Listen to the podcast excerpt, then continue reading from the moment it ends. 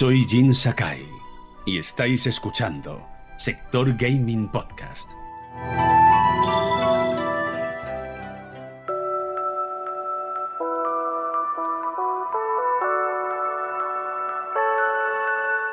Estáis escuchando Sector Gaming Podcast.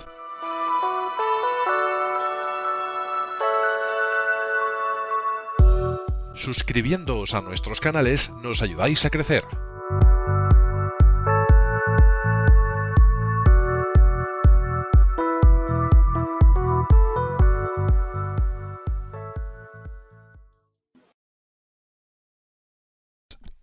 No le había dado a, conectar, pero ahora sí, sale medio chat de Discord, que son cosas del directo, lo quito enseguida, chicos.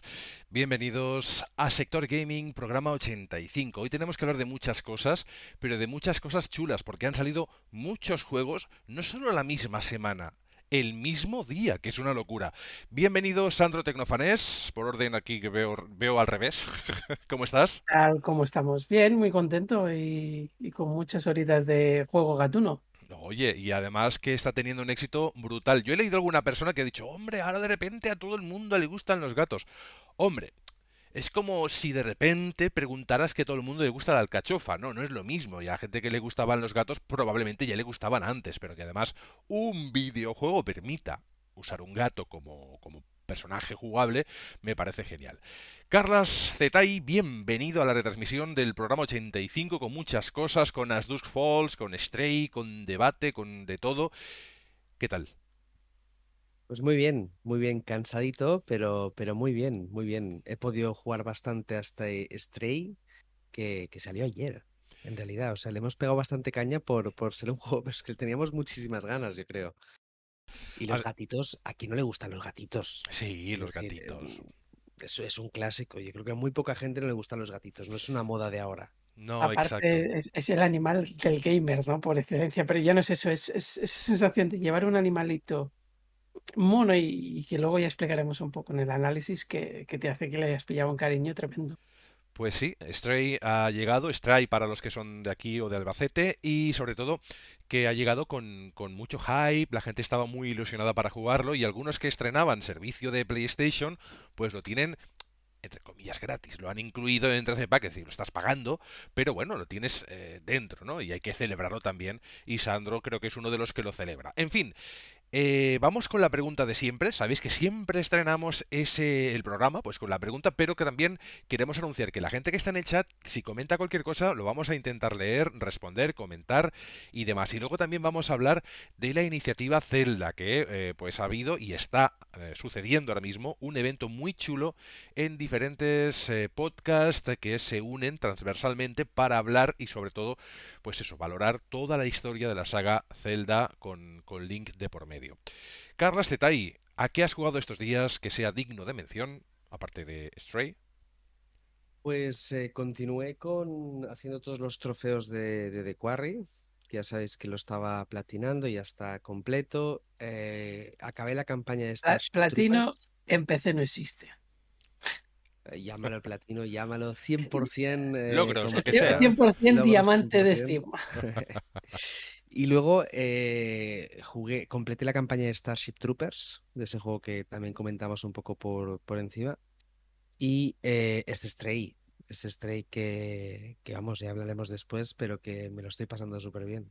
Probablemente uno de esos juegos estrella que llega no sorpresivamente porque ya se anunció hace mucho tiempo y que mucha gente, no precisamente gamer o no muy gamer, sí que ha estado diciendo que lo querían jugar, que lo querían probar y demás. Sandro, Tecnofanes, ¿a qué has jugado estos días que sea digno de mención aparte del propio Stray? Aparte de Stray, pues he jugado al Guardians of the Galaxy. Ya tengo mi platino y, y, y un par de canciones en- que, que no tenía descargadas, que me las he descargado después de volver a jugar al juego. Y he probado el Spirit of the North. Gracias a estas cosas de, del PlayStation Plus.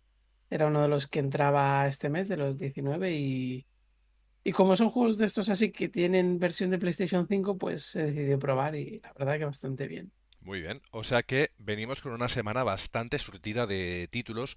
Yo he de decir que he jugado el As Dusk Falls, que es una película interactiva con decisiones que luego también vamos a, valorar un poquito, porque además tiene ciertos detalles que la hacen interesante, ¿no? En la línea de otras de otros videojuegos que hemos nombrado mucho aquí en directo, de mm, películas casi interactivas con, eh, bueno, con diferentes eh, desarrolladores que, que, bueno, que por ejemplo el de el de Quarry lo hablamos lo valoramos hace unos días y precisamente es una película interactiva. Podríamos compararlo teniendo en cuenta de que este es un indie. Este sí que obviamente el presupuesto no es tan elevado como el primero, como el anterior, pero tiene muy buena pinta, es muy interesante y luego entraremos en, más detalles. He jugado Stray, que también ha sido muy muy chulo, es un gameplay que además es progresivo y que puede parecer por algunos gameplays que no hay demasiada acción, ojito con Stray, luego cuando vas avanzando lo que te vas encontrando y lo que te has de comer el coco para avanzar, ¿no? Y en general he tocado lo habitual, por lo que no me voy a repetir vamos directamente, si os parece. ¿Queréis hacer pregunta de la semana con el tema de los indies, ya que estamos hoy con dos indies precisamente? ¿O queréis ir a las noticias? Yo os dejo que improvisemos. Programa 85, chicos, nos volvemos locos. podemos, si quieres, incluso ir directamente a la pregunta, porque nos coincide con la pregunta que tenemos en directo de Miguel Cruz, que nos dice: Saludos, sector gaming. Otra joya indie AA, en este caso, como fue Sifu que son candidatos a mejor indie del 2022 y que él quiere ver a ver también si saldría ese Devil Inside, aunque cree que este se va a 2023. Sí, Devil Inside lo parece, pero estos dos van de la mano como candidatos firmes, ¿no, Carlos? Sí, sí, sí. Para mí Stray va quizá un paso más allá que, que Sifu. Sifu es, era un poco más eh, nicho, quizá. Este lo veo más mainstream. Eh, pero sí, sí, dos juegazos que, que, están, que merecen, a, falta de, de triples A, este año yo creo que tendremos unos, unos GOTI eh, bastante plagados de indies. Indies siempre bienvenidos y que son los protagonistas de la pregunta de la semana, Sandro. Bueno, el tema triple A veremos un poco a Carles, porque bueno, al final, si te llega AutoQuar y si te llega Hogwarts Legacy, ya tendremos ahí un poquito para jugar después de ser el Ring y Horizon, que también es que es verdad que llevamos cinco meses ya de sequía. Respecto a esto, es un poco el tema ¿no? que hemos hablado nosotros, eh, o incluso cuando comentaba el tema del Espíritu de Honor. Tengo la sensación de que los indies, sobre todo, ¿no? esta nueva nada más que, que, nosotros bautizamos, ¿no? como alguna gente como doble A, eh, ha mejorado mucho, ya independientemente no como indie, sino el propio desarrollo eh, son desarrollos mucho más elaborados en todo. Ya no solo es que a nivel visual, a nivel auditivo, a nivel de jugabilidad, cualquiera que haya jugado, o sea, las cosas que te puede ofrecer Sifu, que ofrecía aquí en el año pasado, el Plague Tale, que todos conocemos que ahora viene la segunda parte, o este Stray que simplemente el hecho de ver cómo se mueven los gatos, incluso si te quitas el botón para que no te marque el punto donde vas a saltar y vas jugando, la fluidez que notase en, un desarrollo de un juego IT, creo que los está llevando a cotas algo más superiores. Muchas veces hemos comentado aquí, ¿no? Sobre todo en tu persona, el tema de que los indies pueden ser una guía para desarrollos triple A. La sensación que yo tengo es que en el último año, sobre todo estos indies más doble A, no, no eso es tanto Pit o Metroidvania, que son más ese estilo 2D más clásico, estos que buscan salir un poco más allá se acercan cada vez más a, un juego estándar de, de AAA. Y siempre a precios reducidos, evidentemente. Y se atreven con decisiones más complejas en cuanto a jugabilidades, diseño y demás. Eh, un AAA, por muchas razones que son que son entendibles de, otro modo, es decir, que no es una crítica en sí, eh, un AAA a veces está un poco más atado de, pies y manos porque, bueno, pues viene de una saga, que tiene un tipo de gráfico, que tiene un tipo de jugabilidad y a veces dar saltos, hacer cambios, genera batallas en, en las redes sociales y disconformidad de algunos fans. Pasa con todo, pasó no hace tanto con el diseño de Monkey Island, ¿os acordáis que hubo bastante polémica porque al final lo importante es que vayan saliendo juegos, que vayan saliendo entregas y que se resuciten algunos títulos que han quedado, a veces, si no en el olvido, han quedado en el baúl un poco, ¿no? Y otros tantos que esperamos que ojalá pues podamos tener algún, algún título, alguna entrega nueva. Yo creo que las, que las compañías cada vez más están, las grandes compañías están dando cuenta que, que los indies valen mucho la pena apostar por ellos. Eh, It Takes por ejemplo, fue un gran ejemplo. Ah, y yo creo que por eso eh, están poniendo dinero. Eh, no olvidemos que As Dusk Falls, por ejemplo, está el publisher, es, es Xbox Game Studios. Sí, Eh, y- y, sí, sí. y tenemos muchos que están saliendo este año que están, eh, los publishers son o Sony o, o Microsoft o están poniendo dinero para exclusividades. Sí, como ha pasado, por ejemplo, con Stray, el Sifu o, o Kenan, que la propia Sony reconoció meter dinero cuando vio el desarrollo de Stray por lo que le parecía que podía suponer el juego en sí. Claro, ya no solo, no solo es eso, sino es que encima son videojuegos que tanto este como Dashboard tienen su versión de nueva generación. Con lo cual ya, ya significa que incluso ese desarrollo, siendo indie, va más allá de- del típico indie de voy a salir en Steam, con suerte salgo en una consola, entre comillas, old gen, que puedas jugar con retro. No, no, son versiones específicas de nueva generación, con cada uno. Eh, Estrella aprovechando el mando con el sonido, o incluso las vibraciones a la hora de arañar, como pasó un poco con Kena. O sí, es decir, eh, Dash Force aprovechando la potencia de las series para cargar, para... entonces, ya no es ese simple desarrollo indie para una generación. Ahí hay más inversión en cuanto a tiempo y es lo que decía yo, es cada vez esa barrera del doble A al triple A flojito se está acercando. Y yo creo que eso es bueno para los jugadores. El problema es también un poco categorizar los juegos siempre como doble o triple A cuando al final, al final, eh, eh, indie significa independiente. Es decir, que un estudio independiente, que si vamos a hilar fino, podríamos decir que CD Proj- Projekt lo es, ¿de acuerdo? Y que aunque obviamente es un triple A ya por presupuesto lo que están haciendo, eh, podríamos eh, hablar de ello, ¿no? Porque ¿dónde está la línea, ¿no? ¿Dónde está? hay muchas empresas que están empezando a sacar juegos con unos estándares de calidad, eh, igual gráficamente no.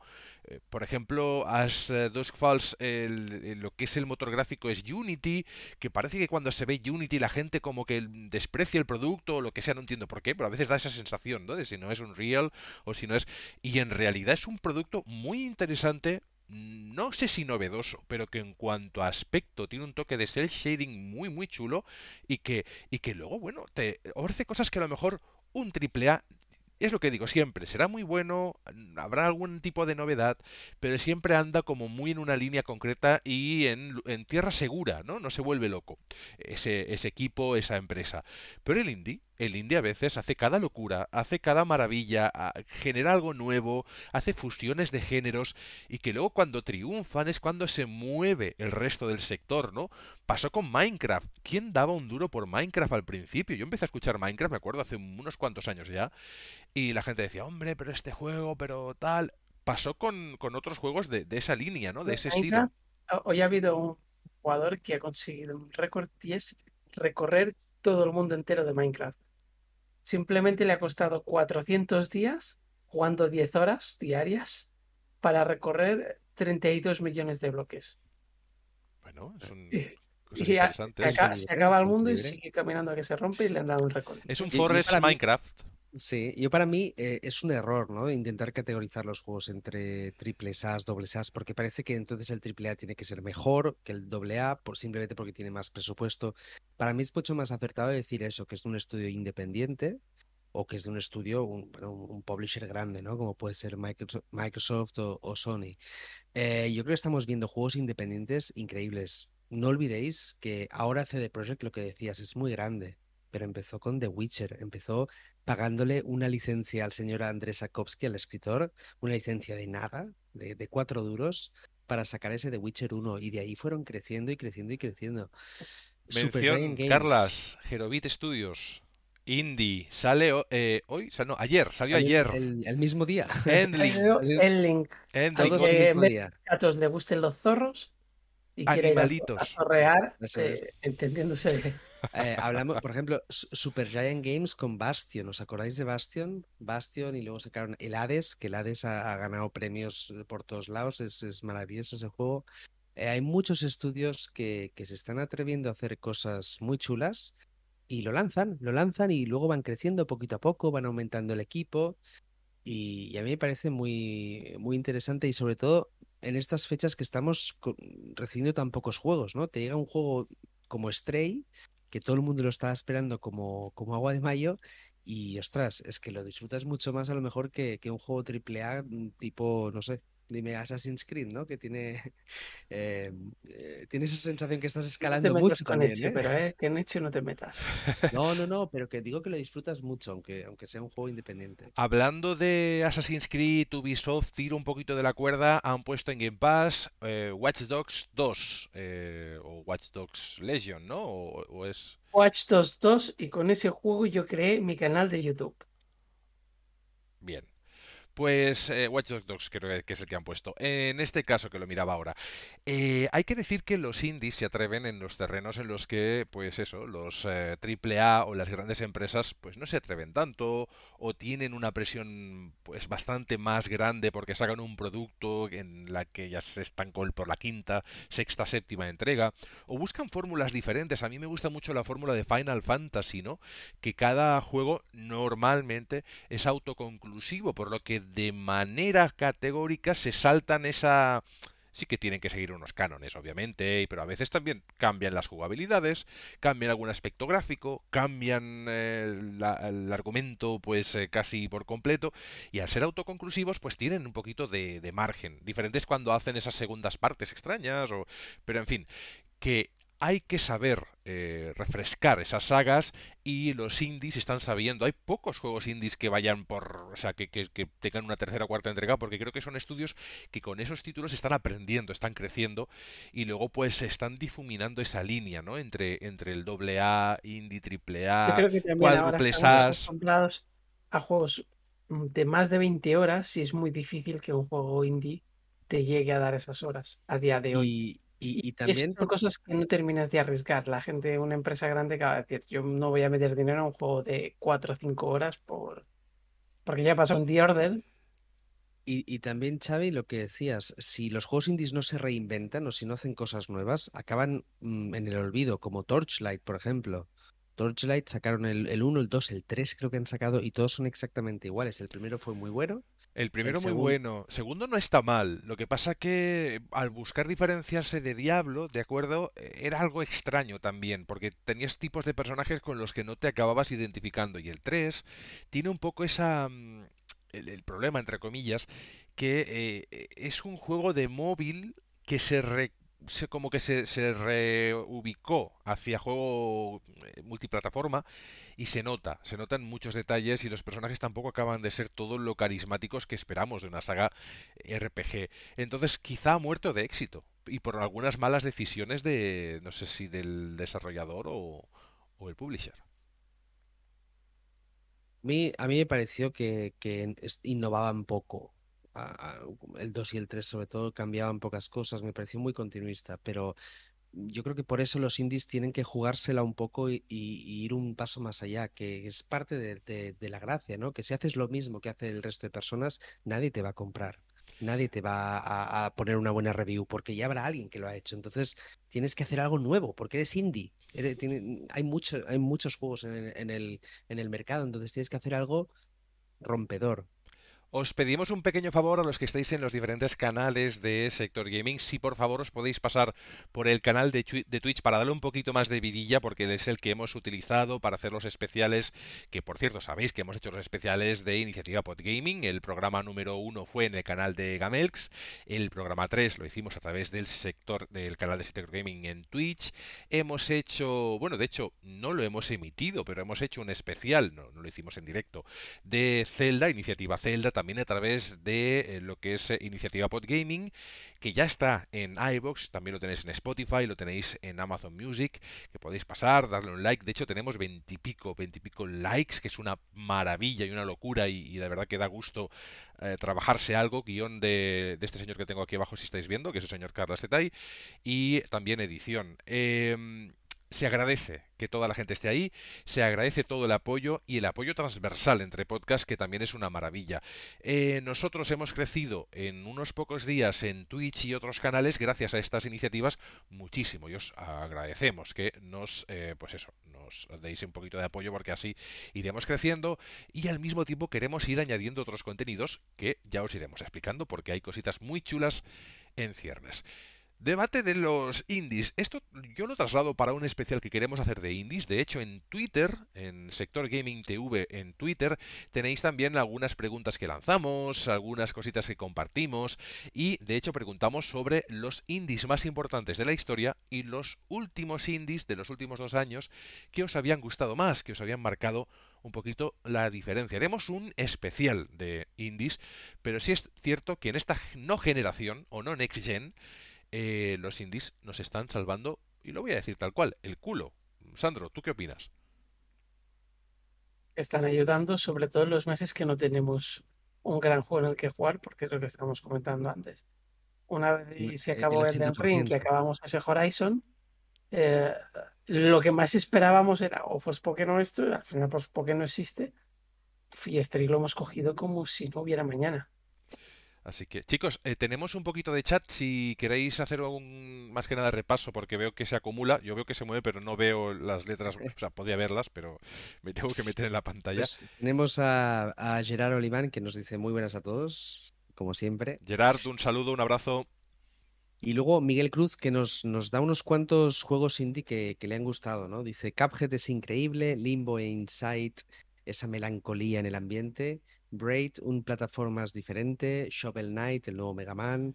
Dice, bueno, muchos más, ¿no? Braid Kena, era de 360, puede ser, que, 360. que tú te movías con el tiempo y tenía ese bucle temporal. Era muy chulo, era una verdadera podías- maravilla. Si, si te morías, podías como ret- retroceder en Sí, el tiempo, exacto. ¿no? Hacías un rewind y volvías Era a un poquito las arenas del tiempo, Sí, que no, exacto, que no llega, que no llega nunca. pues gracias cierto, a... Ah, sí. no, del, del propio Miguel también nos comenta de que le gustaría una segunda parte de Guardianes de la Galaxia, que no está prevista por parte de Square, pero Yo creo que Square y Marvel han tenido un contacto agridulce y, y por las consecuencias que ha tenido esa asociación, me temo que veremos juegos de Marvel seguramente porque da para mucho, pero no creo que sea Square la que se vuelva a meter en esa piscina porque Y no casi porque sale sea un mal escaldada. ¿eh? juego, ¿eh? Porque ya lo hemos dicho muchas veces que es un grandioso juego súper entretenido. El problema es que las ventas yo creo que no le acompañaron en este caso. Y totalmente perjudicado por el problema con Avengers. O sea, realmente fue correcto. Avengers el que se comió. las, las- la- las ventas no llegaron gracias a su hermano mayor Avengers, que a día de hoy sigue teniendo el peor multijugador de la historia por lo que ofrece.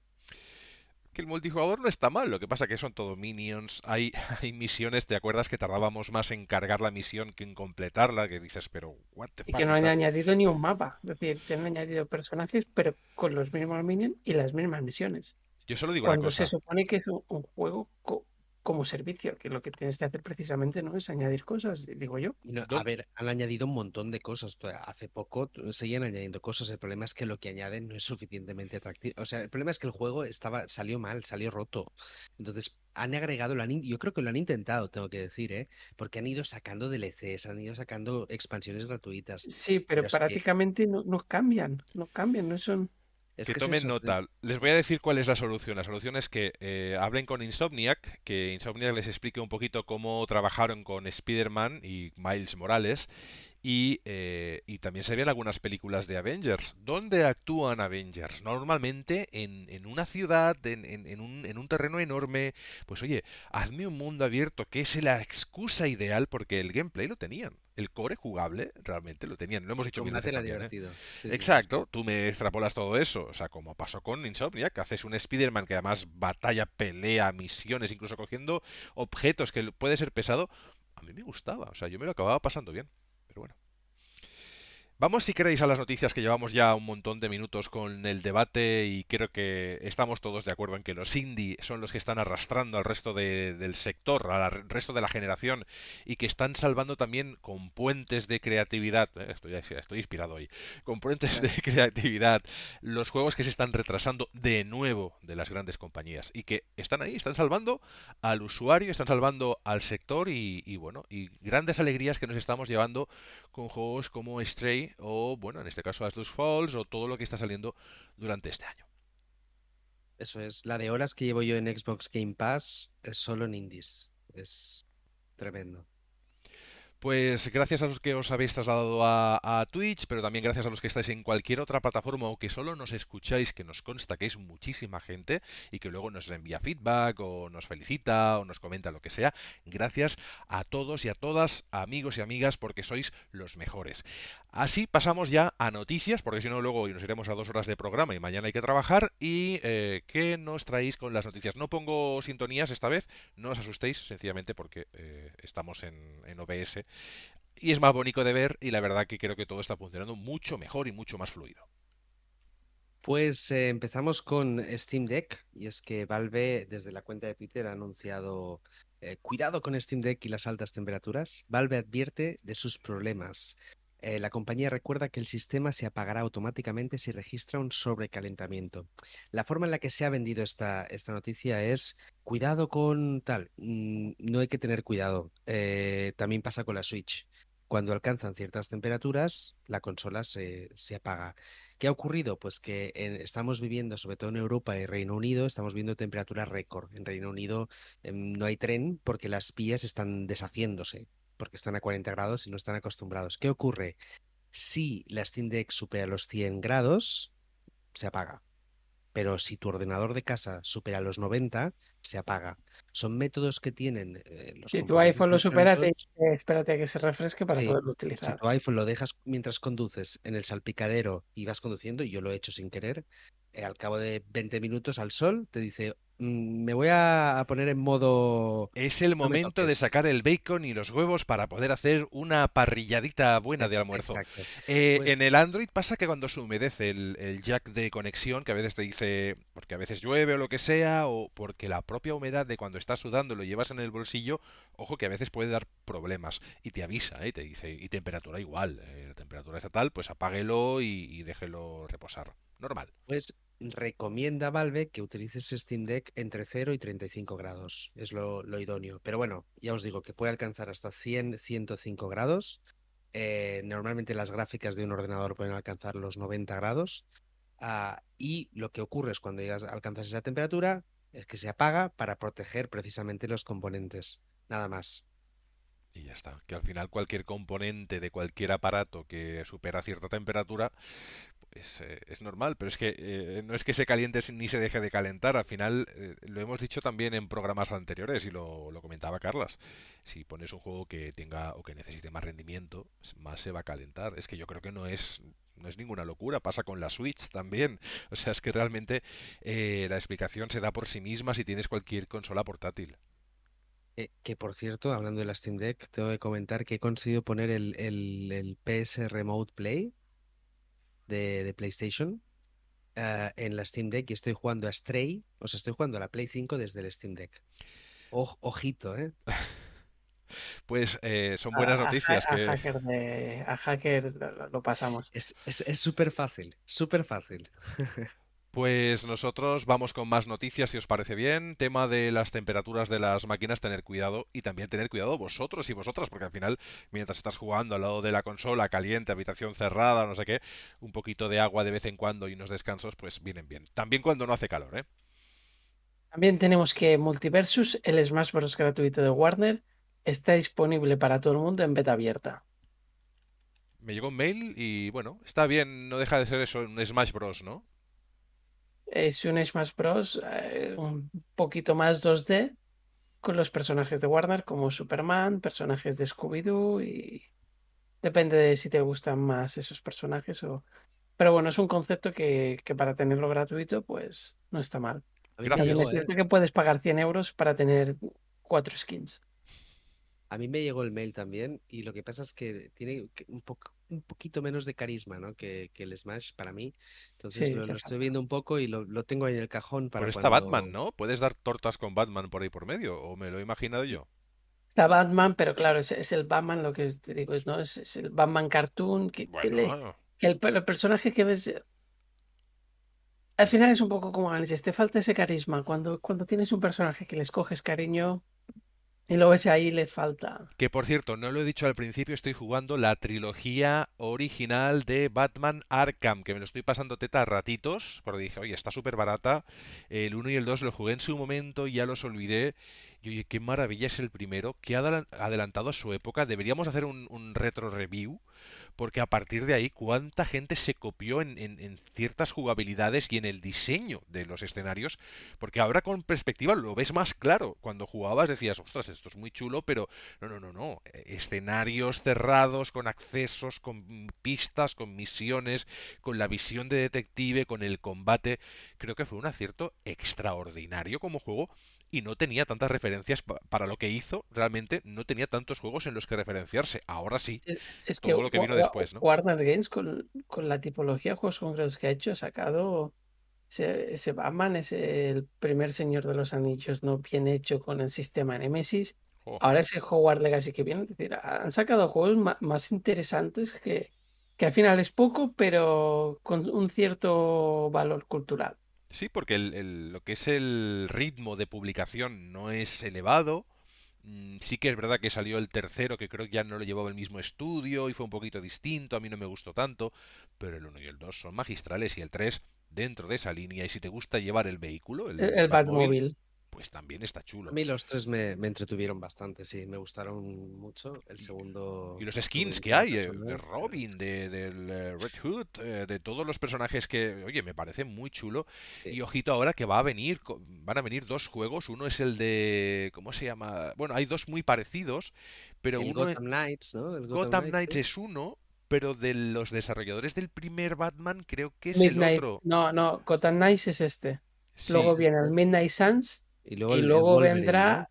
eh, la no, no, no. patrulla, ¿no? No es No, no, no. El siguiente de Warner es Ah, el que está Warner. aplazado, que es el que se ha aplazado, que es junto al Gotham Knights, el de la última película que está publicada en HBO. Sí, sí, sí, sí. Vale, pues bueno, tenemos, tendremos juegos de cooperativo y de combates. Escuadrón Es el Suicida, nos- Escuadrón Suicida. Correcto, Nos lo acaba de chivar eh, Miguel Cruz Gracias, por, Miguel. por Twist. Sí. Eh, Escuadrón Suicida, gracias, Miguel. Gracias, pues eso, pues eh, pero yo creo que de, de los de, de Batman Arkham, creo que es el Escuadrón Suicida, precisamente el, el desarrollo de- de la- del, del estudio genuino.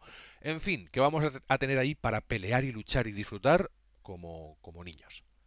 Y mira, eh, tenemos otro juego del pasado que también a mí me, yo me lo pasé muy bien con, eh, con Saints Row y es que es oficialmente es Gold eh, y está listo para salir el 23 de agosto, en un mesecillo lo tenemos aquí. Muy bien. O que era una auténtica locura el primero. A ver qué han cambiado, porque el- a mí me gustó mucho el, el primero, me lo pasé muy bien, era un, un GTA mucho más eh, desenfadado. Eh, a ver, a ver qué cambios nos trae este, este Saints Row. Luego tenemos, hablando del propio Stray que hablaremos luego, ha batido todos los récords de Annapurna en Steam con más de 60.000 jugadores en las primeras horas de venta, metiéndolo entre los 20 títulos más jugados de todo Steam. Y en este caso, Annapurna nunca había conseguido cifras similares. El segundo juego que más se había jugado de Annapurna había conseguido 8.000 jugadores. Concurrentes, ¿eh? A la vez. No- Pocas no me parecen, total, de todas formas. No, no, es que no es en total, ¿eh? Es a la vez. Ah, a la vez. Es concurrentes. Y eh, los datos en realidad eh, son de Steam Charts, creo que es, que es algo que no es exacto, pero es bastante preciso. De acuerdo, pero de todas formas, seguramente que a estas horas y con el boca a boca y con lo que está gustando, probablemente sean más. Ya sí que lo- los totales deben ser una locura. Yo creo que se deben hablar ya por millones las unidades vendidas. a- a- Annapurna mismo ha dicho que están, o sea, están, no, no, no se lo creen. Están como la foto aquella de, de- Bueno, es igual, un montón de billetes, como el tío Gilito, eh, nadando en, en monedas. Pero es verdad que no se lo creen, pero hay un trabajo muy bueno detrás a nivel de marketing, lo cual también es de agradecer que se trabaja un marketing, se ha ofrecido mucho también algún gameplay, sin dar muchas pistas, pero ya el tema de los robots, eh, un mundo quizá post-apocalíptico, detalles que iban dando por ahí, a mí me generaron o ese toque, ¿no? Cyberpunk, eh, pero así, en fin, que así ha- han sabido eh, administrar ese hype y dar las pildoritas correspondientes y las ventas están respondiendo muy bien. Sí, sí, estoy mirando precisamente eh, Steam, SteamDB, que también te da como un Steam Charts, y estiman, como son estimaciones porque no se pueden saber las ventas exactamente, que hay más de 300.000 y calculan que en unos que puede alcanzar en, en la primera semana 800.000 eh, ventas solo en Steam. Solo en Steam. sin contar que en PlayStation hay toda la gente que lo ha comprado, más toda la gente que, Lo ha que obtenido. muchísima que tiene el PlayStation Plus Extra, que estamos hablando de que de 50 millones lo tienen unos 30, el que lo quiera jugar es...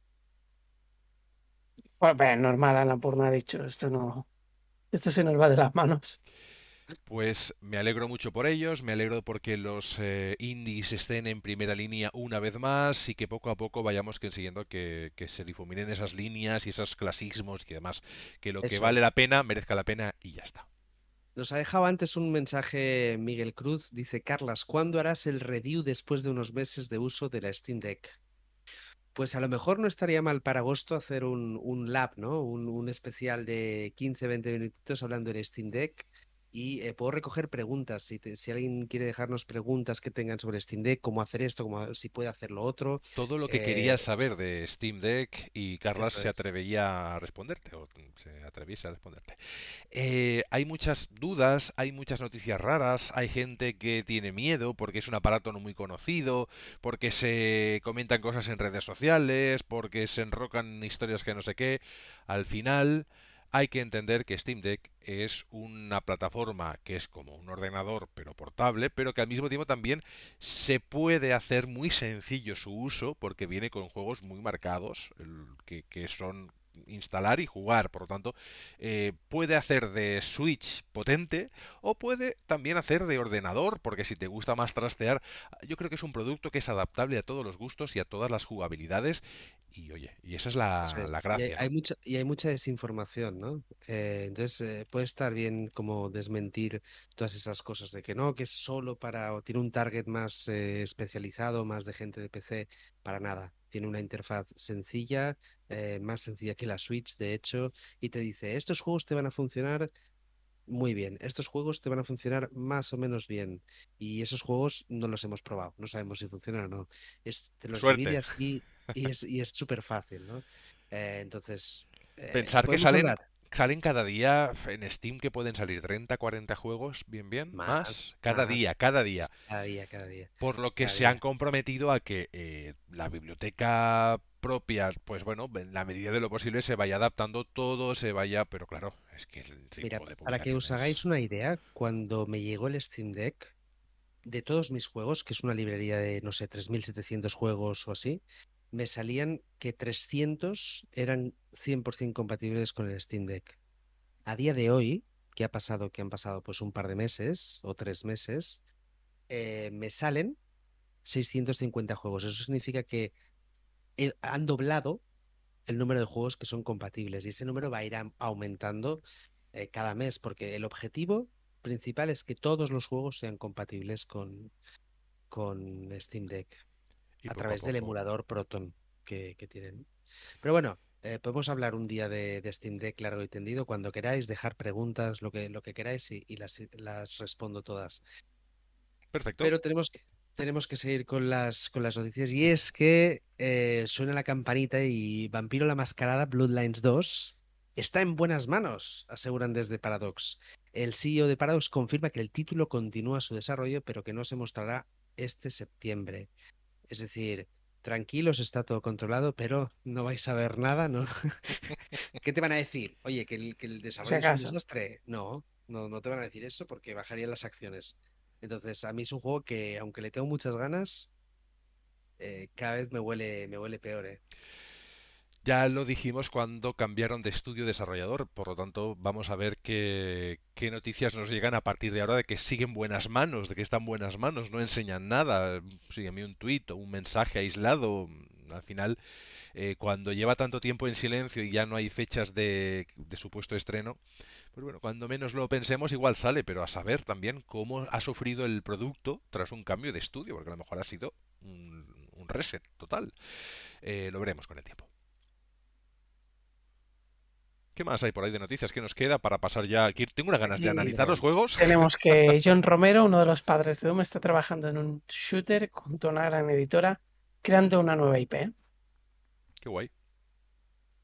Pero no, se ha, no ha trascendido cuál, pero bueno, también está en buenas manos No lo van a esa decir, IP. lo van a decir. Seguro. No tenemos que PlayStation ha publicado la sinopsis oficial de God of War Ragnarok. El Fimbulvetr está en marcha. Kratos y Atreus deben viajar a cada uno de los nueve reinos en busca de respuestas, mientras las fuerzas asgardianas se preparan para la batalla profeti- profetizada, que supondrá el fin del mundo. Por el camino explorarán paisajes míticos increíbles y se enfrentarán a temibles enemigos como monstruos y dioses nórdicos. La amenaza del Ragnarok está cada vez más cerca. Kratos y Atreus deben elegir entre su propia seguridad y la de los reinos. Voy a intentar repetir esa palabra Fimbulvetr. Fimbulvetr. Ahora, Yo ahora no sí, sé qué problema tenía. Ah, ah, eres inglés, pero no. El Fimbi. El el- Fimbi está en marcha. Fiful Better lo digo siempre que me tomo 10 cervezas seguidas. De hecho, no digo otra palabra.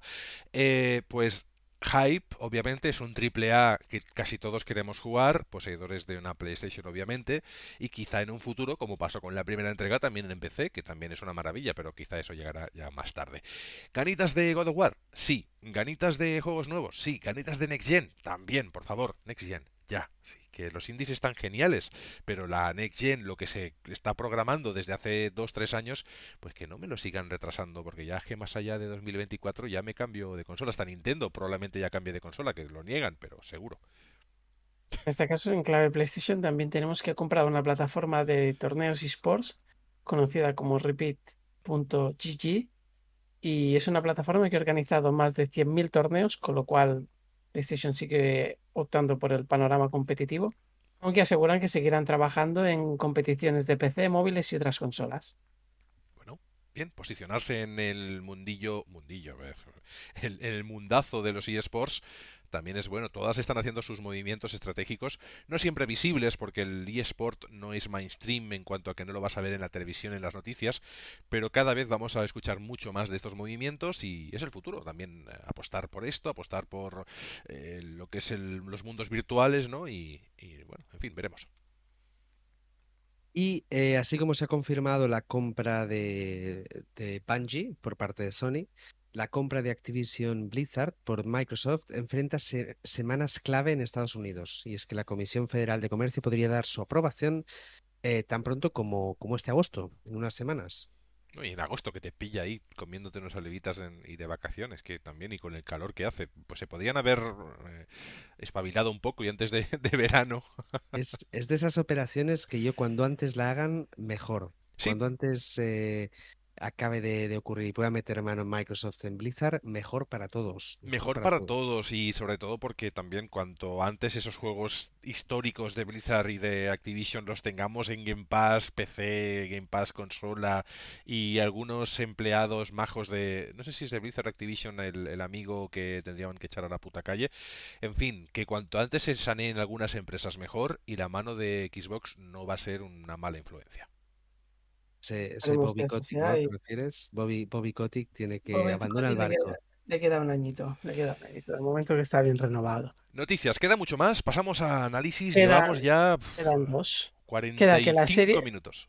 Tu amiga, la serie de Resident Evil, ya es una de las Dios. peores valoradas de toda la historia de Dios. Netflix, ya que la audiencia no, no se ha tomado muy bien ni en Metacritic ni en Rotten Tomatoes, que se aprovecha para valorar las series y películas. Eh, no, He leído de todo y he visto no, no- no ha caído muy bien. No ha he caído- visto el 80% de la temporada, pero un poco como ejercicio de, de- de maratón de dolor y demás. A ver, yo sé de gente que la ha visto y han dicho, pues no está tan mal. Ok. Bueno, yo ese, me- Morfe- ese Morfeo A ver, yo Es, es- es- es- Sí, a ver, el problema viene, viene cuando, cuando tú vinculas una serie que podría haber sido de zombies y ya está, y haces lo que te da la gana y ya está, la vinculas a un nombre llamado Resident Evil y te inventas eh, ciudades, te inventas personajes, o, o bueno, eh, o les, a- les metes la inclusividad esta, a veces tan agresiva, que lo de la inclusividad tan agresiva y tan artificial, a veces lo que genera es lo contrario de lo que pretende, es decir, rechazo total. es que me explico, o sea, a mí inclusividad en cualquier producto nuevo me parece fantástico. Es decir, al final, si es una película de terror y, y- y muere un, un francés, o muere, muere un chino, muere un japonés, un español, o se parece un chiste de Lepe, pues, ok, que, que sea de donde sea y con la sexualidad que sea y con la identidad sexual que, que le dé la gana. Pero si ya me metes aquí Wesker, que se supone que es un personaje icónico de Resident Evil. Me cambias eh, la ciudad por, por un... Es que además es eso, New Raccoon City, eh, que dices, ok, ¿qué está pasando aquí? Y me haces una serie que son todo el tiempo flashbacks o flash forwards, que es en plan, ya no sé dónde va la serie, si la serie va en el futuro, en el pasado, la madre que lo parió, o sea, vale. Luego unos efectos especiales que dices, oh my god, me vendiste un teaser con un perro y luego lo ves y, dices, ah, pero si, vale.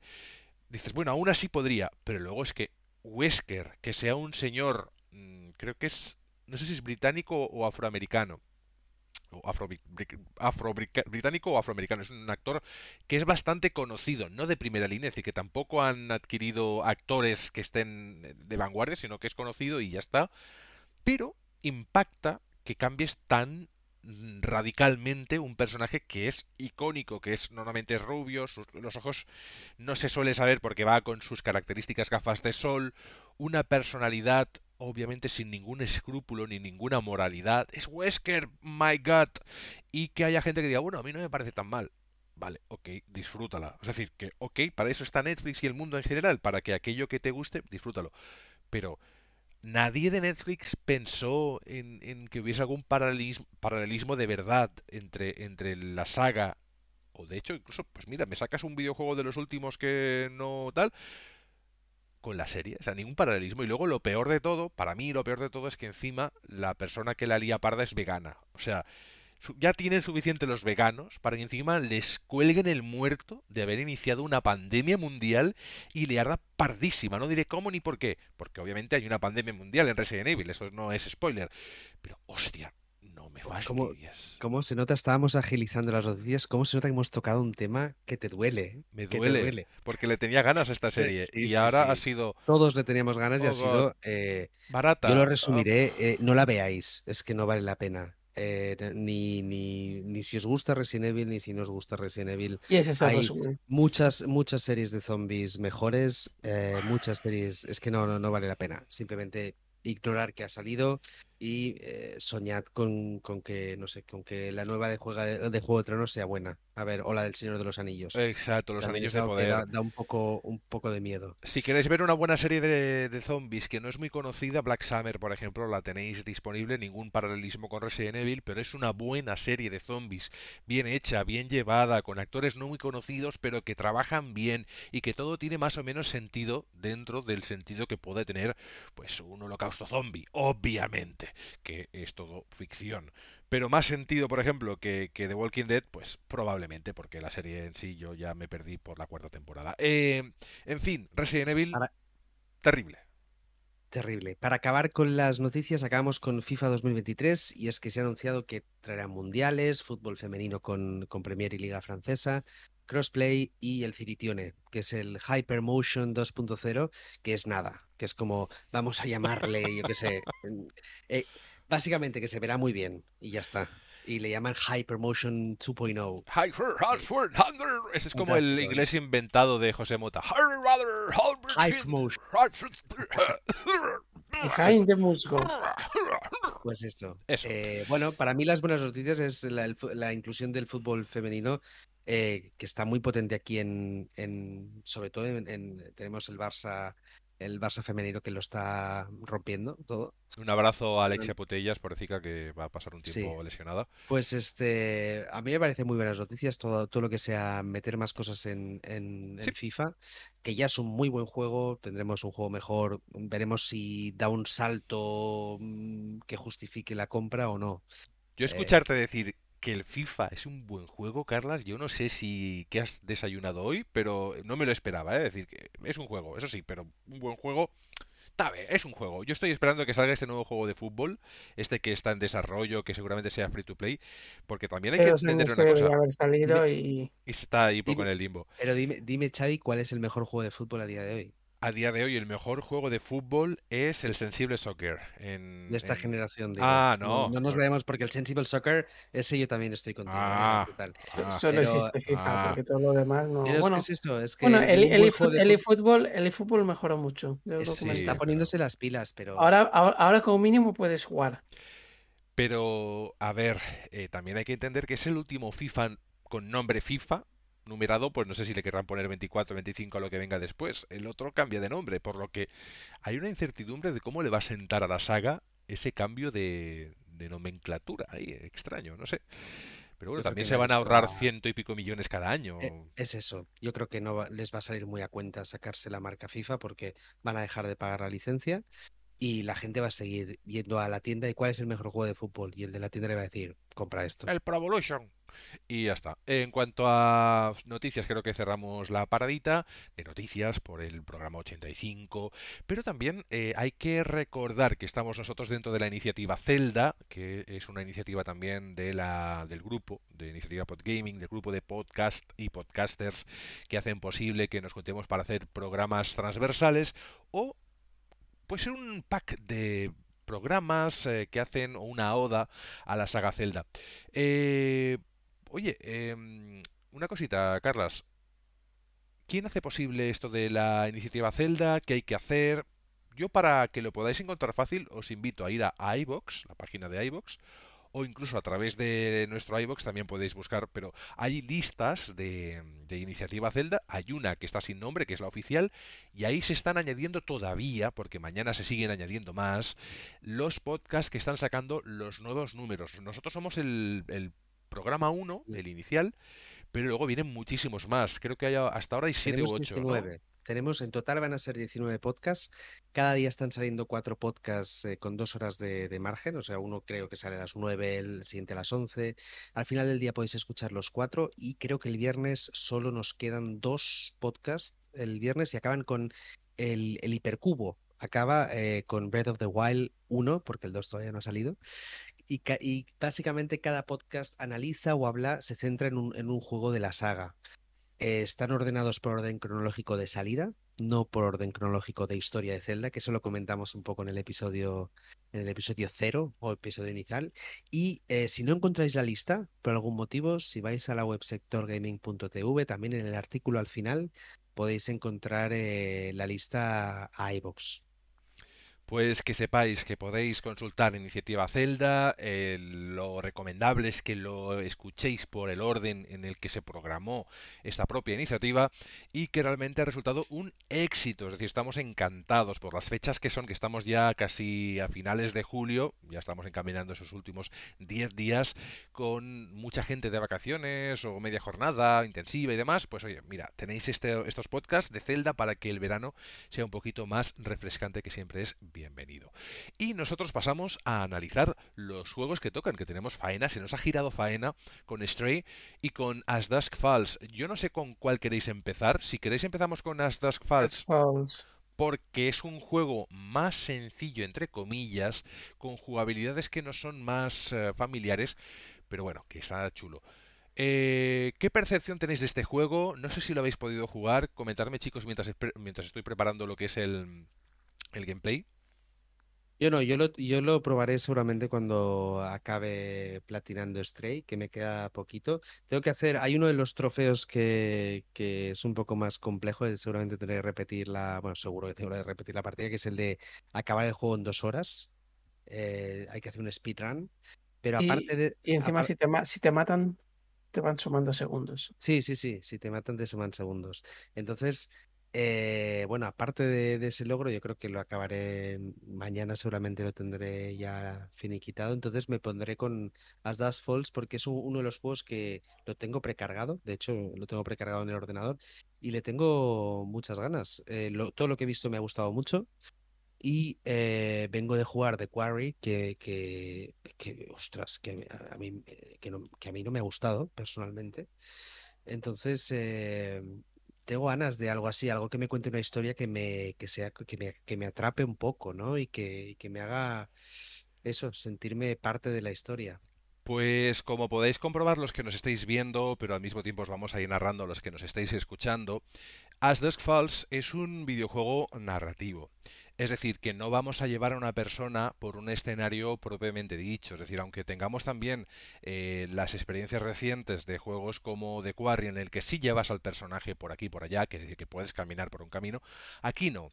Aquí tienes que tomar ciertas decisiones y responder en momentos adecuados y eh, es más aventura gráfica en ese aspecto porque eh, tienes diferentes elementos, puedes elegir diferentes caminos, ir con diferentes personajes. Ahora, por ejemplo, estamos viendo a uno de los protagonistas, porque además es un juego con, con, uno o varios protagonistas, tampoco voy a dar mucho detalle en ese aspecto, pero bueno, que es un juego coral en el que tienes a varias personas que están con las que vas a estarte moviendo y puedes decidir, ¿no? Y en este caso, pues hay, eh, estás con tu padre y con tu pareja y con tu hija y eh, pues tu padre te dice, oye, acompáñame a pasear el perro que te tengo que explicar no sé qué. Y tú puedes decidir, oye, pues no, vete solo, que no puedo. O le, te quedas con tu mujer. O le dices, oye, sí, mira, va, y así me lo cuentas. Vete a tu pueblo. O vete a tu pueblo. Entonces, sales con tu padre, pero que son una serie de eh, vídeos. Vídeos que tampoco son fluidos. No os asustéis a aquellos que estáis viendo el gameplay y veáis que hay como fotogramas. No sé si lo veis compañeros, cómo se están moviendo los personajes. Son fotogramas de varios metros. Es decir, no se ve cómo vocalizan, sino que están con la boca abierta, con la boca cerrada, con un gesto más eh, alarmado, con un gesto más serio. Entonces, ellos siguen hablando, es decir, aquí hay una conversación, confirmo que está en castellano, doblaje inclus, inclusive, es decir, que tú escuchas las voces y son voces muy conocidas del panorama del doblaje español, de actores de, voz, y eh, la verdad es que es chulo de escuchar, de seguir. La particularidad es que también tiene Kick Time Events. Para momentos de acción o de ciertas actividades, sí que has de estar pendiente, porque a lo mejor saltarte un Kick Time Event, ¿de acuerdo? Que consisten en deslizar hacia un lado u otro el pad o dar a un botón seguido y o hacer espiral con el pad, que al final tampoco es ninguna locura, compañeros. Pero eh, está bien.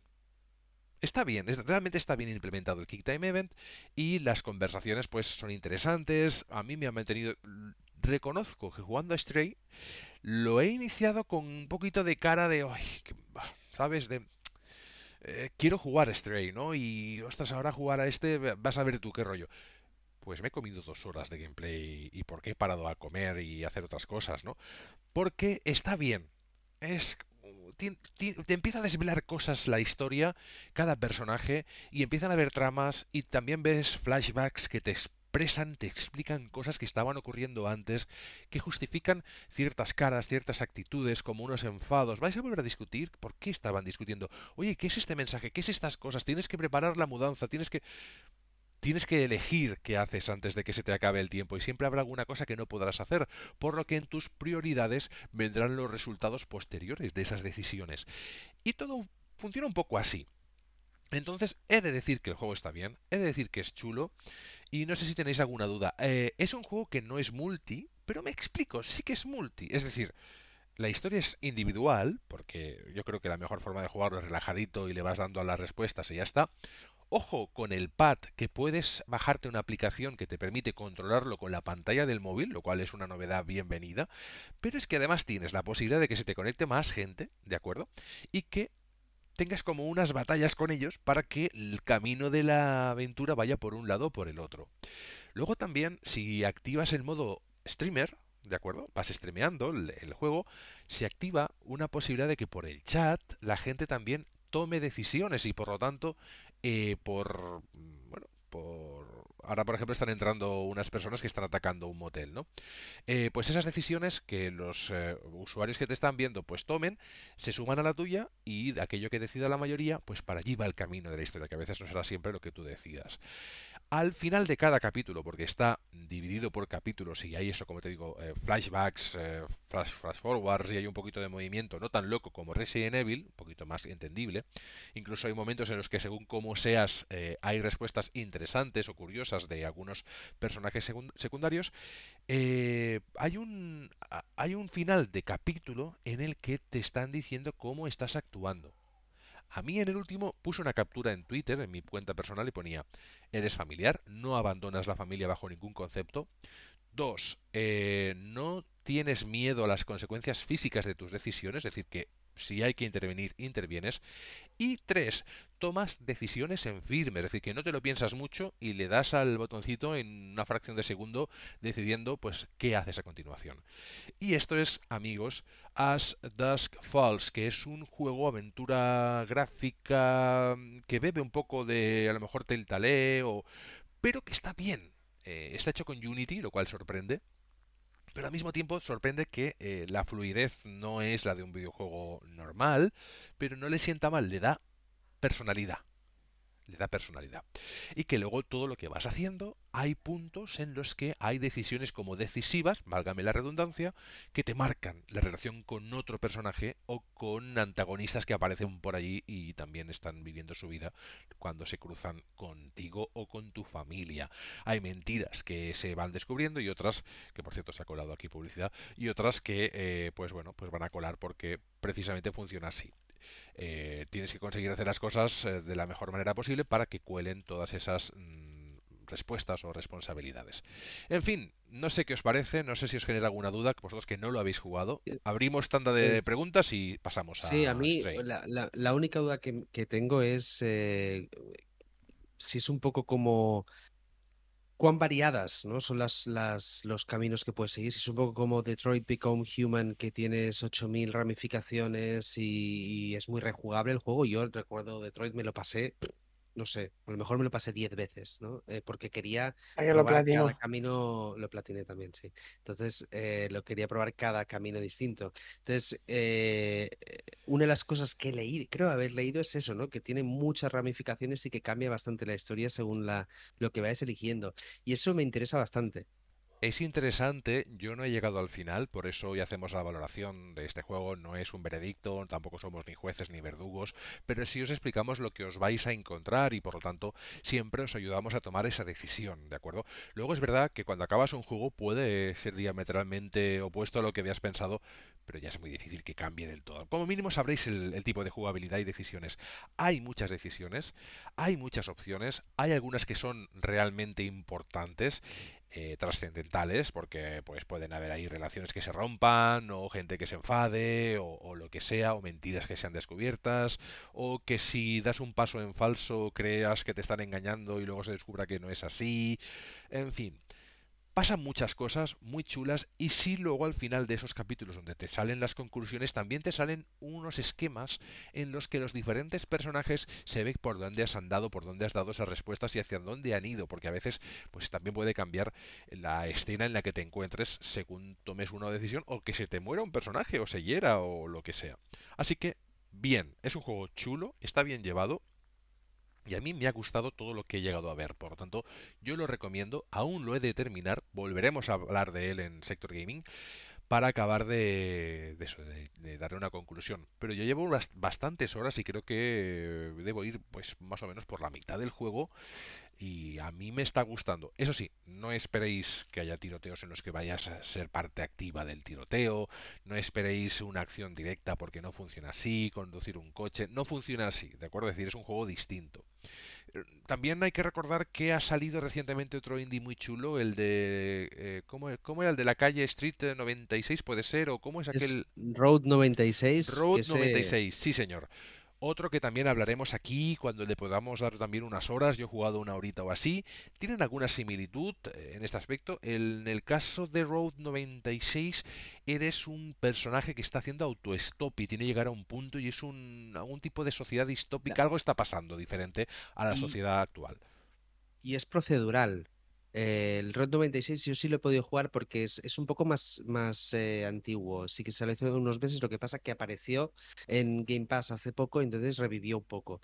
Y es procedural, es una de las cosas más chulas de Road 96, es que cada vez que empiezas una nueva partida, mm, tu trayecto va a ser distinto, ¿no? Vas a encontrar diferentes eventos que van ocurriendo. Eso es lo que lo hace un poco quizá distinto a lo que estamos acostumbrados. ¿Alguna duda más de Dusk? Lo cerramos. Yo mm, lo resumiría como Kick Time Events, aventura gráfica, decisiones importantes e historia que es, yo creo que está bien, que engancha, que te invita a seguir jugando para averiguar qué ha ocurrido, qué ocurrió y qué pasará. Y como mínimo, como mínimo, si tenéis Game Pass, oye, pues además, mm, por lo que ya pagáis, pues lo tenéis incluido sin coste adic- adicional.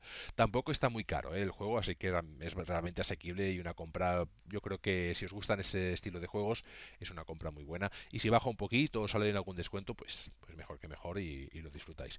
Como estáis viendo en el gameplay, veis que hay un Quick Time Event en el que os tenéis que mover. En uno de estos momentos hay un aparato, una cosa que se cae, que genera un ruido y obviamente pues eh, eso puede hacer que os pillen o no. Tenéis que estar muy atentos porque eh, así como a Carla se le murió un personaje por un descuido, aquí se os puede morir o puede haber un cambio de, historia pues precisamente porque no hayáis eh, jugado ese Kick Time Event de forma correcta. Volvemos a, lo que es la... Bueno, quitamos la retransmisión que yo creo que ha estado bien. Y Sandro, ¿a ti no te ha quedado ninguna duda de, de Dusk? Pasamos entonces a Stray. Sí, por mí podemos pasar ya Stray, por lo que he visto. Al final es. es- No es No, para es, ti. es muy telltale. Muy telltale. Sí, pero este es bastante más profundo y Telltale llegaba a un punto que también parece que daba Sí, que daba igual. igual la respuesta. Eh, Sí, Eh, aquí el- depende. el- es- eso es, con Telltale llegabas siempre al mismo punto, las decisiones que tomabas solo aparecían al final y te las comparaban con otros jugadores, no tenía decisiones realmente Pasa que a, importantes. m- a- a mí lo que no me termina de convencer es este modo de. La animación está. Sí, animación esta de recorte, recorte, Es recorte. lo que lo hace diferente. Es lo que lo Tengo- hace a- diferente. a- a- a mí, a, Tengo nivel- que a mí, a mí me cansa tengo- la vista. Tengo la sensación de Tengo que que jugarlo para ver si, si, si es algo anecdótico tipo cómic que te, que te acabas acostumbrando o si es algo que me molesta, que puede ser también. Entonces, tengo que probarlo. Hasta que no lo pruebe, no, no me acabará Yo de. te recomiendo que lo pruebes porque probablemente sea un punto diferencial de- del propio juego, lo- lo- le genera un punto de carisma que lo diferencia de otro producto y lo que al principio podía parecer incómodo, luego la verdad que se lleva bien y, y así ya no estás pensando tampoco en los lip sync y en las historias. El doblaje seguramente ha sido mucho más sencillo por ese aspecto, lo cual se agradece porque es que tiene doblaje al castellano y es un indie, lo cual hemos de celebrar. Y de Microsoft, Y de Microsoft. que eso también es de celebrar. Pasamos entonces... Bien, estamos a la, a la guinda, ¿no? de- del programa. Ahí pinchamos un poquito de gameplay, se nos ve movimiento, se ve el gameplay fluido, se ve todo guay, así que vamos con Stray. Chicos, Stray es uno de esos juegos que ya venía siendo anunciado desde hace tiempo y que por la monería del gato, por la cuconería de lo que es el producto en general, pues oye, parece que tenía muchos números para ser un producto interesante. ¿Cuáles son esas primeras impresiones al jugarlo las primeras horas? Eh, ¿qué tal? Porque yo lo he jugado y os hago las preguntas sabiendo a lo que estáis jugando. ¿Qué tal esa evolución del gameplay en las siguientes horas? Y un poquito, pues eh, es increchendo, porque para mí es un increchendo total a medida que vas. eh, porque al principio parece un juego, ¿cómo os diría? Un es- walking simulator, parece al un principio. walking simulator o un puzzle, pero muy sencillo, es decir, que debes resolver cómo avanzar en el escenario y poquito más. Pero que no os engañen las apariencias. El juego acaba siendo, de hecho lo es, mucho más. Eso es, empiezas como, eh, para mí fue como un walking simulator, ¿no? Que empiezas que vas andando, tienes un- unos acompañantes gatunos también que te, que te acompañan, eh, puedes maullar con un botón y puedes saltar con el otro botón. Vas saltando de plataforma en plataforma, es todo muy, muy tranquilo, muy relajado, vas dando vueltas, estás mm, viendo la Vas maullando naturaleza. 100 veces para Vas, conseguir un trofeo. maullando 100 veces para conseguir un trofeo. Te duermes una hora también para ¿Pero conseguir ese seguidas trofeo. o acumulativas? No, no, no, son acumulativas, son Acumulativas. acumulativas. Eh, y eh, llega un punto que de pronto te encuentras en un puzzle y dices, ah, mira, tengo que hacer un puzzle, tengo que mover esta cosa o tocar esta cosa y pasa algo, ¿no? Y vas avanzando un poquito más y ¡pum! se desbloquea otra mecánica, ¿no? Y, te aparece otro puzzle que tienes también que resolver de una forma distinta.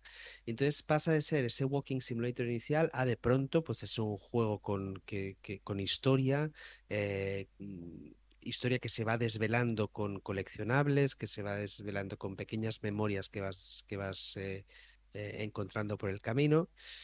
Y eh, bueno, que se convierte en un juego 100%, o sea, ya olvídate de Walking Simulator y tienes un juego 100% al que tienes no solo coleccionables que, que te cuentan la memoria, sino muchos puzzles, ¿no? Y, y- una, una, es como una aventura al final, una aventurilla, ¿no? Con el, con el gato. El juego en sí combina eh, la necesidad de explorar eh, el entorno, la necesidad de descubrir quiénes son esas, esas cosas que te vas a encontrar por el camino. Los que hayáis visto cualquier tráiler ya veis qué es lo que se encuentra, ¿no? Que son eh, robots. Pero eh, hay más, hay mucho más, ¿no? Todas esas pistas, qué ha pasado, porque esto es un, se supone que es el planeta Tierra y aquí se supone que hay diferentes eh, niveles, han pasado cosas, entonces tienes que averiguar qué ha pasado en esta tierra, donde pues los gatos están viviendo a su aire, ¿no? Y viviendo su vida tan tranquilos, pero hay un componente como melancólico de que, de que algo sucede o ha sucedido y, bueno, y en eso estamos, ¿no? Eh, descubriendo cositas. Eh, también es muy chulo las historias que tienen entre sí algunos personajes, eh, lo que te invita también a explorar, a encontrar, a descubrir y leer, Yo creo que es un interactuar. juego que, que te invita precisamente a eso, a explorar por, por el escenario, por, por- con lo que ves y lo que hay. Y lo que decía Carles del tema de, de la historia es que esos coleccionables a diferencia de muchos juegos que es un coleccionable como los de Assassin's Creed, ¿no? Para tener 27 figuras. ¿no? Aquí cada coleccionable te trae un recuerdo, te trae algo que tiene que ver con la historia. Atención que dice Miguel sin spoilers, que aún no se lo ha acabado. Yo, Miguel, el asesino es el mayordomo. Ya te lo digo ahora para que no duela. Por eso yo no he hablado de, de específicos de nada, ¿no? Porque es un juego tan corto. Estamos hablando de un juego Mm. que, ya te digo, hay un logro que es acabártelo en dos horas. Eso significa que andando, y no, no es imposible, ¿eh? Tiene una- es bastante fácil acabarlo en dos horas si Lo que no pasa vas que tú y yo-. Tú y yo, eh, Carla, somos de hacer que un juego de 5 horas dure 10 o 15, porque yo me paro en cada Claro. esquina y cada dibujito y cada logro y cada... Bueno, Ah, dos horas claro, es, un- trofeo, es un trofeo difícil, ¿eh? Porque no puedes No, no, saltar se comen, temáticas lo, que- lo que han leído, lo que he leído es que en una hora y media puedes acabar el, sin parar a juego full y tienes que acordarte parar. las contraseñas Pero sin, sin speedrun, ¿eh? Sin estar haciéndolo como para hacer un, un- Simplemente vas haciendo directamente pum, pum, pum a los objetivos. Entonces, es un juego que yo creo que de duración tiene unas ocho horas, eh, más o menos de, de, de duración. No es un juego largo, con lo cual, si os contamos lo que pasa al cabo de dos horas, pues ya es un spoiler muy grande, porque es que os estamos contando lo que pasa al 25% del juego, ¿no? No, claro, contar no, pero sí que es cierto que cualquier eh, imagen que hayáis visto, cualquier tráiler que hayáis visto, sabéis que existen unos antagonistas que salen por ese, que interactuamos con alguien, con algo y, y bueno, y que también obviamente pues eh, hay cosas que se deben evitar. Eh, a partir de ahí, es un juego que se disfruta, que es un juego que eh, no requiere de grandes locuras, sí que es cierto que hay que pensar por dónde ir y cómo evitar según qué, pero es un juego que tiene carisma, que es cuco, que es- tiene un diseño muy bueno, la luminosidad me parece fantástica, porque es una parte importante de todo el Hablando de luminosidad, os lo he comentado antes a, a micro cerrado, que hay momentos que yo incluso pensaba que tenía hasta ray tracing, porque es que tú fijas los reflejos del agua, cualquier cosa que haya, y, y ves perfectamente si hay una gota que cae, si hay un neón, todo se ve reflejado a la perfección, Sí, señor. pero como un ray tracing, o sea, eso es. Y, y luego los pequeños detalles, ¿no? Eh, en el gato en sí, eh, si alguien tiene gatos lo sabrá más, desde cuando se pone a dormir, por ejemplo, el gato te ronronea y, y lo oyes como curiosidad por el DualSense, oyes cómo ronca y cómo te puede ronronear. Sí, Eh, lo, el lo cómo escuchas a través del mando, exacto, para los que no estáis Exacto, familiarizados con un mando de PlayStation.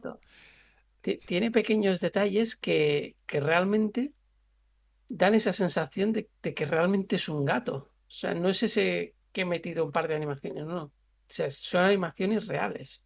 Y, y puedes hacer tropezar a la gente, eso me encanta. Es decir, puedes ponerte entre sus piedras, y- entre sus piernas y que se tropiecen. Puedes hacer Eso es muy... tropezar a gente y puedes también rozarte con gente en un momento dado, ¿no? Eh, Sí, Tiene sí, sus dos variantes.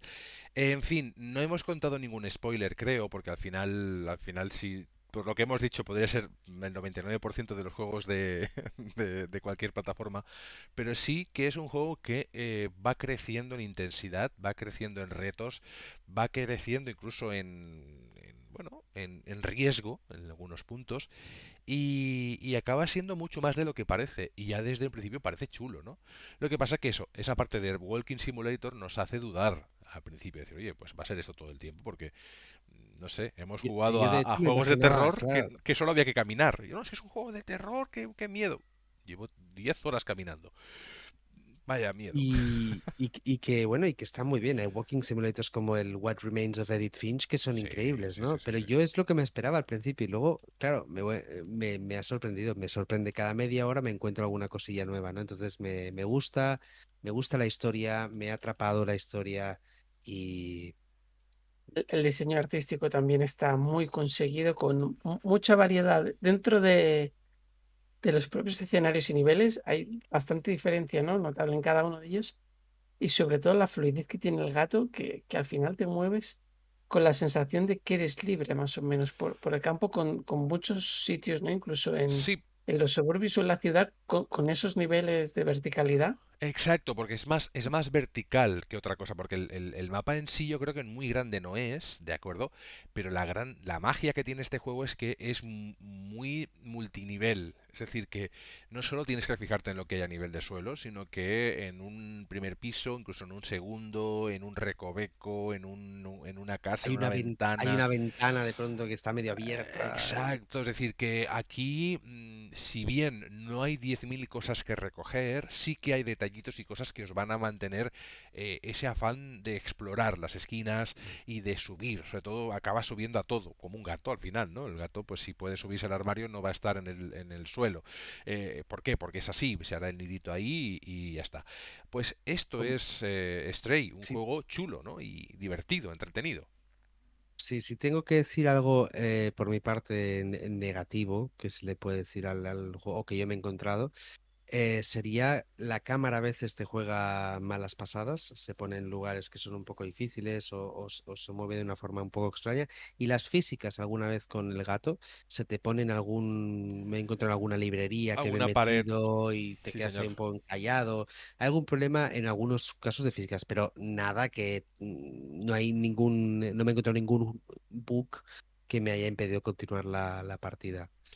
Sí, Eh, puzzles eso asequibles, ¿no? Puzzles Sí, asequibles y bueno, puzzles bastante sencillos. Quizás los más difíciles son los que tienes que encontrar algún tipo de combinación eh, que, y no sabes dónde está y tienes una ciudad para, para pasearte y encontrar la Eh, combinación de esa... por- porque hay alguno que para conseguir la combinación tienes que estar haciendo inconscientemente otra cosa u otra misión para abrir otro sitio tiene y que dentro investigación, de este Es- otro esa es la gracia, ¿no? Que tienes que ir como, Mm. mm, bueno, explo- exploración más buscando, investigación. explorando. Eso es, El gato eso es, investigador. eso es. En fin, hay muchos elementos chulos, hay mucha más interacción con el escenario de la que pensamos en una primera instancia, que no se ve en el gameplay que hemos mostrado, que básicamente es un gameplay de las primeras horas, primeros minutos, con diferentes niveles, diferentes... eh, de hecho, las escaleras para poder ir subiendo a muchos sitios son casi siempre los aires acondicionados que sobresalen de la fachada de esa casa o del lateral, ventanas, accesos, cuerdas, cubos, eh, incluso balcones y demás. Todo eso hace que pensemos más como un gato que como un humano. Es decir, un humano no podría pasar por ahí, pero el gato, que es más delgado, que tiene sus historias, es decir, que tienes que dar un poquito de vueltas y pensar en, en las alturas también, que a veces ir un poquito arriba también te permite ver con perspectiva hacia dónde tienes que ir o si hay algún punto marcado con cualquier cosa o... En fin, que todo es muy chulo que realmente es fluido y no me he encallado en ningún sitio. Eh, además tiene momentos en los que también puedes pasarte un ratito pues escuchando algo o viendo algo, que también está muy bien, son juegos que me gustan, que me permiten, ¿no? El quedarme un rato en un sitio y, y no hacer nada particularmente provechoso, sino pues a lo mejor pues ver esa animación o ver ese qué. Pero es todo muy opcional, ni te obliga, ni todo lo contrario. Tú vas allí, haces lo que tengas que hacer, e incluso cuando terminas todas las misiones o terminas algo que te permite pues saltar a otra a otra zona o porque estos juegos sabemos ¿no? que son diferentes zonas de mapas aquí son diferentes mapas diferentes eh, niveles em, pues te preguntan si has terminado con todo lo que tenías que hacer, lo cual me parece muy acertado, porque al final eh, muchos de estos juegos te dicen, ¿no? No vas a poder volver, no vas a poder hacer tal, pues oye, eh, asegúrate que todo lo que tenías que hace- hacer ya está eh, finiquitado o finalizado. Y un poquito, esto es Stray. ¿Hay alguna pregunta que os quede poner por ahí o...? Tenemos un comentario de Miguel que dice, tiene una iluminación y reflejos como los de Demon Souls Remake. Yo diría que es un, incluso más que eso, ¿no? Las sombras, los brillos de los líquidos, las pinturas, el, pin- el pisar pintura también que deja un rastro, las reacciones. Es muy bonito. Yo pasé una captura que tampoco era spoiler en la que sales en un cubito, ¿de acuerdo? Y, y se ven todas las fachadas de todas las casas iluminadas con la luz así oscura, con algún neón y tal y es muy muy eh, llamativo. Así como lo fue también en su momento Sifu y lo sigue siendo porque es bastante reciente no la estética y tal este también tiene una estética. Lo que pasa que en este caso a mí me da la sensación excepto porque con quien interactúas pueda tener una forma u otra pero que es un pelín más realista en ese aspecto no en, en, en cuanto a la intención gráfica es representar ese mundo con un toquecillo cartoon pero no tanto como pudiéramos pensar. Es realmente está bien. Y creo que hay algún homenaje, yo no sé si es cierto o no. De hecho, aquí ya voy a quitar el gameplay, creo que definitivamente, para no, no pisotear nada más. Así, si me permitís, hacemos este cambio y ya está. Eh, algún guiño a Half-Life. Yo lo dejo ahí. Y si Carla sabes a qué me refiero, pues con eso me vale. y, y a mí me parece muy, muy asequible, ¿no? Apto para todos los jugadores. Eh, me parece un juego que le puede gustar a mucha gente que no es amante de videojuegos, se lo puede pasar muy bien. También es algo que creo que si tenéis una alguna persona cercana que le gustan los, los gatitos y que seguro que tenéis alguna, y no es mucho de videojuegos, es un juego que puede atraer y que... En algún que momento no es tan asequible. Puede ser... eh, Uy, uy, la- ¿qué significa esto, Sandro? ¿Que te has caído alguna vez que otro o qué? De hecho, eh, es un juego en el cual morir, morir no es penalizado de una forma muy... Enseguida vas al checkpoint anterior, es decir, un checkpoint que a lo mejor ha sido un minuto o dos minutos antes. De hecho, te Es avisa. muy asequible morir y tienes un logro, que es morir nueve veces. Es De- decir, Te, te avisa, creo que cuando has hecho un, guardado, creo que te dice cuánto tiempo hace que has guardado, por lo si que aprietas Start, te Sí. dice, el, el último checkpoint es de hace 30 segundos, por ejemplo. Entonces, eh, exacto. morir es muy asequible, no pasa nada. Entonces, no es tan frustrante como puede serlo un, un- un- un Souls, ¿no? Entonces, eh, es un juego bastante más... Hay un trofeo que ha sido muy Souls para mí. ¿Ah, Y, y lo he tenido que repetir unas 13, 14 veces o más. Uy, uy, uy, uy. ¿Se puede, es, es de spoiler o se puede decir? ¿Se puede desvelar o, o es Es secreto? muy fácil, ¿no? Es lo que se ha visto en el gameplay, y se sabe, ¿no? Que hay unos antagonistas. Ah, ya Pues- sé cuál dices. Ese, ese es el, el único trofeo difícil. El difícil, Eh, ¿eh? El- sí. Tienes que conseguir sí, sí, sí. que, Esa que, escena... que tu gato vaya por libre. Y la he repetido muchas veces, pero muchas, muchas. Sí, sí, sí. Hasta que he hecho así y al final, a la que iba a renunciar, lo he conseguido. Pues bueno, chicos, yo creo que con esto podemos dar casi por finalizado el programa de hoy, que ha sido muy completo. Hemos hablado de dos juegos, hemos hablado de la iniciativa Zelda, hemos hablado de Stray, hemos hablado de, de casi de todo lo que tocaba hablar hoy. No nos olvidamos de Endling, no nos olvidamos de Herobit Studios, no nos olvidamos de, de que ese juego, pues Made in Spain, que, que ha salido, pues eso, ayer y que del cual esperamos poder hablar la semana que viene o con el próximo programa, sea cuando sea.